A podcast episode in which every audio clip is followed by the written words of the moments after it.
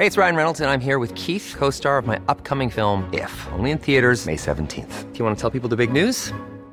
All right, I'll do. Sign up now and you'll get unlimited for $15 a month in six months of Paramount Plus Essential Plan on us. Mintmobile.com slash switch. Upfront payment of $45 equivalent to $15 per month. Unlimited over 40 gigabytes per month. Face lower speeds. Videos at 480p. Active Mint customers by 531.24 get six months of Paramount Plus Essential Plan. Auto renews after six months. Offer ends May 31st, 2024. Separate Paramount Plus registration required. Terms and conditions apply if rated PG.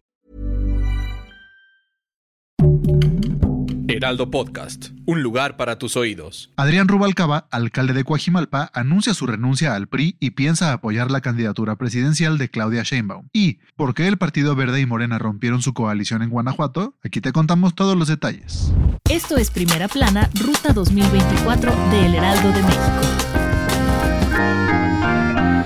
Adrián Rubalcaba se va con Morena, esto podría ser una posibilidad, pues el actual alcalde de Coajimalpa anunció que le dice adiós al PRI y por consiguiente a la alianza va por la CDMX. Esto no es ninguna sorpresa, pues el mes pasado, luego de que no lo eligieron como el candidato oficial por la jefatura de la Ciudad de México, Rubalcaba había dicho que dejaría el partido, aunque después dijo que no. Pero lo que seguiría pensando, finalmente se decidió e incluso podría irse con la competencia. Así es, Adrián contempla la posibilidad de llegar a Morena especialmente para apoyar a la precandidata por la presidencia Claudia Sheinbaum. Y al parecer ya se está mentalizando porque dice que a partir de esta declaración ya sabe que los bots casi casi se lo van a comer vivo y por eso no va a abrir sus redes sociales. Y es cosa que no lo inquieta. Además, agregó que va a hacer un llamado a todos los habitantes de Coajimalpa para votar por el candidato de Morena. Claro, solo si es buen personaje. Y por si no fuera poco, anunció que no se va solo. Con él se van 30 consejeros y más de 10.000 militantes del PRI. Y ya se anunció que para la siguiente semana otras 20.000 personas abandonarán el partido tricolor. Este será un golpe duro para el PRI en las elecciones del próximo año,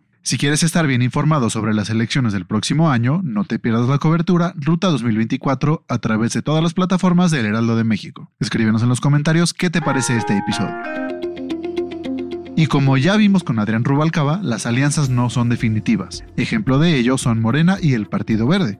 Estas dos asociaciones políticas tienen una coalición, pero esta no será efectiva para elegir alcaldes en Guanajuato. ¿Ya hay disputas entre estos dos partidos? Parece que no, y hasta ahora llevan la fiesta en paz, y solamente el verde decidió que en este estado ellos querían ir solitos. Eso sí, la alianza entre estos dos sí continúa aplicándose para la gubernatura y es Alma Alcaraz la representante de ambas fuerzas políticas. Esperemos que la buena voluntad y amistad del verde y morena continúen en las campañas por las alcaldías y no se desconozcan en el proceso.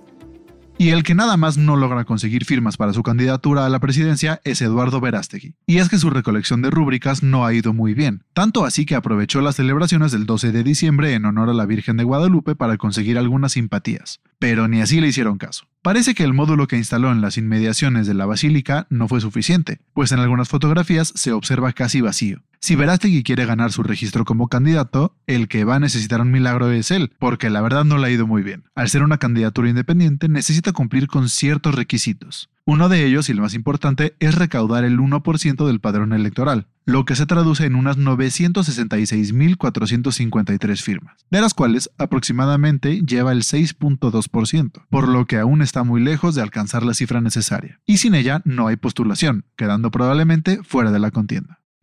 Esto fue Primera Plana, Ruta 2024, un podcast de El Heraldo Media Group. Sigue toda la cobertura de las elecciones de 2024 con un nuevo episodio de este podcast cada viernes. Síguenos en Instagram y TikTok como arroba El Heraldo Podcast y en Facebook, Twitter y YouTube como El Heraldo de México. Hasta la próxima semana.